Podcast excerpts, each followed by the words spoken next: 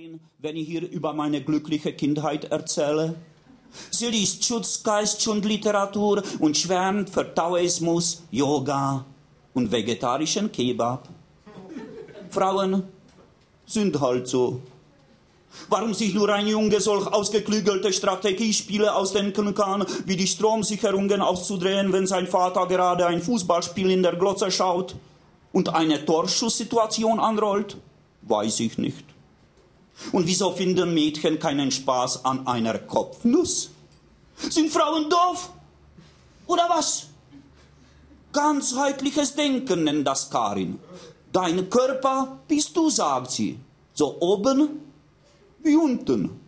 Nö, sag ich. Ich sitz nur da oben. Dein Körper ist dein Feind. Den musst du hart anpacken. Dein Körper macht in entscheidenden Lebenssituationen immer etwas ganz anderes, als du willst. Warum solltest du dann deinen Körper schonen? Klar wirst du die komplexeren inneren Organe erst als erwachsener Mann einer Schmerzkur unterziehen können. Die, die, die Leber. Die Leber schmerzt nicht, sagte Karin einmal. Was?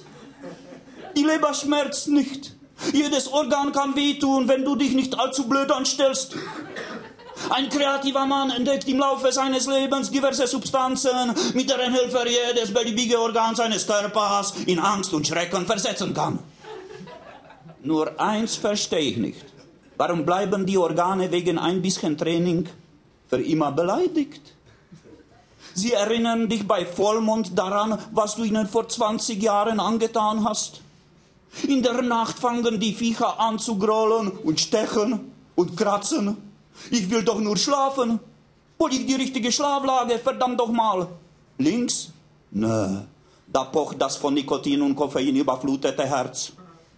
In der rechten Schulter hattest du mal einen Muskelriss. Den Bauch kannst du sowieso vergessen, vollgefressen mit Sperrix, wie du bist. Du versuchst deinen Körper so auf die Matratze zu legen, dass keine der empfindlichen Stellen drückt. Du drehst dich und windest. In der Rückenlage stützt du dich auf den Fersen und dem Hinterkopf ab. Du legst deinen Körper auf das Bettlaken wie ein Puzzle, ein Organ nach dem anderen. Wo du schon denkst, jetzt liegst du gut, ah, Gott sei Dank, erspürst du eine mickrige Stelle an deinem Körper, ein minimales Stück Haut, das du noch als Kind mit einem Tröpfchen Salzsäure beträufelt hast, um zu beobachten, wie sich die Haut färben würde.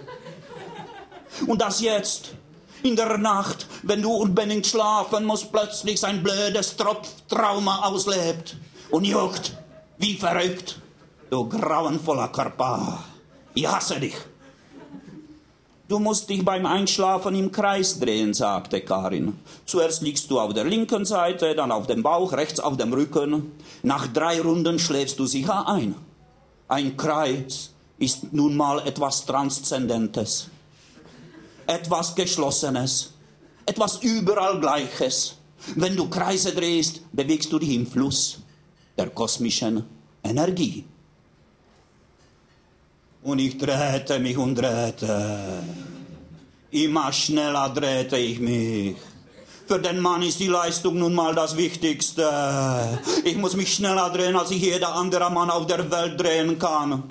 Ein Mann muss alles besser machen als ein anderer Mann und der andere Mann besser als der erste. Wenn ein Mann eine Kapelle baut, dann baut ein zweiter sich eine Kirche und ein dritter einen Dom. Und dann geht die Frau hinein und denkt, das hat er für mich gebaut. Und hat recht damit. Und so verbindet sich der erste Mann mit dem zweiten und wirft Bomben auf den Dom. Und der Frau bleibt nur die Kirche übrig, weil die Kirche ja schöner ist als die Kapelle. Und so kriegen sich auch der Kapellenbauer und der Kirchenbauer in die Haare.